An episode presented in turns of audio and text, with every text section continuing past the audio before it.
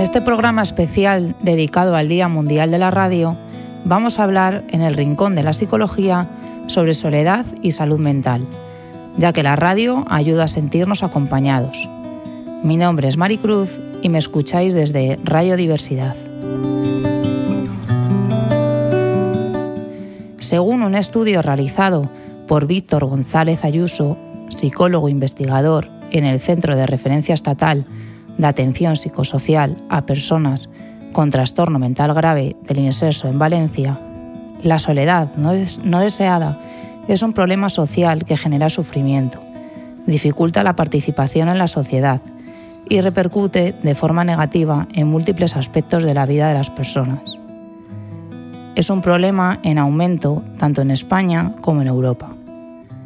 La soledad se manifiesta en forma de discrepancia entre las relaciones sociales que desean tener y las que tienen realmente, siendo más usual entre las personas con problemas de salud mental que en la población en general.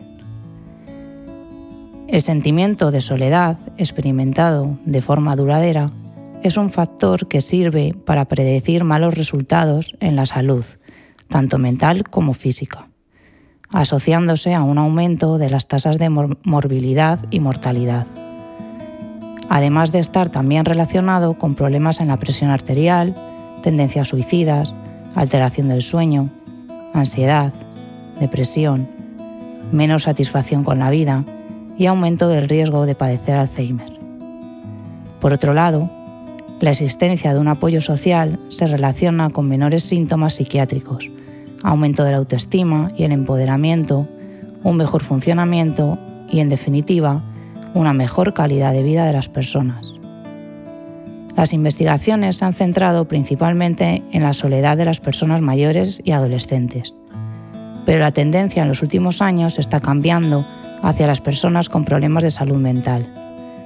Esta población es especialmente vulnerable al tener menos contactos sociales y estableciéndose una relación positiva entre la soledad y la gravedad de los síntomas psicóticos. En la actualidad existen evidencias entre las altas tasas de soledad, mala percepción de apoyo social, ausencia de una persona de apoyo, escasa existencia de red social y los primeros episodios en psicosis. La sintomatología, factor más estudiado en relación con la calidad de vida, se ha demostrado que por sí solo no es suficiente para explicarla y depende de otros factores clínicos, demográficos y psicosociales relevantes. Es precisamente dentro de los factores psicosociales donde encontramos el aislamiento social o soledad no deseada como causa de una mala calidad de vida por parte de las personas con problemas de salud mental. Los sentimientos percibidos por las personas con problemas de salud mental son muy diversos, pero todas coinciden en la soledad como un elemento unificador, el cual no se centra tan solo en la falta de contacto social, sino que posee importantes elementos psicológicos. Las personas con trastorno mental grave describen la soledad con palabras relacionadas con sinónimos de mal humor y la perciben como un impacto doloroso que afecta a su salud mental. Asocian la palabra a la falta de conexión con el entorno y a no sentirse conectados con los demás, es decir, poseen la sensación de estar en compañía de los demás, pero incapaces de poder conectar emocionalmente con el resto de las personas. Además, relacionan la desconexión con el sentimiento de falta de pertenencia y no sentirse apoyado o comprendido por los demás. El aislamiento social puede generar pensamientos negativos y mal humor que impiden que las personas busquen ayuda y apoyo por parte de los demás.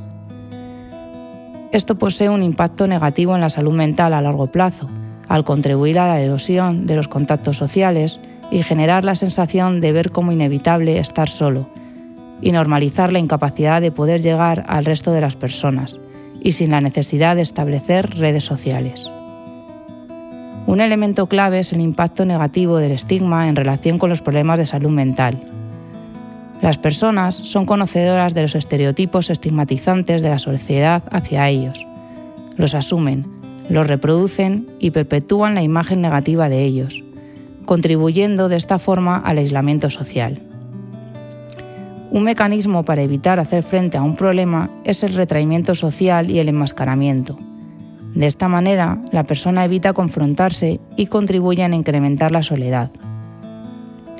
En conclusión, la soledad a largo plazo puede generar problemas tanto en la salud mental como física de las personas con problemas de salud mental. Es fundamental poner en práctica intervenciones que traten de reducir el aislamiento para mejorar la evolución de la enfermedad y contribuyan a mejorar la calidad de vida de las personas.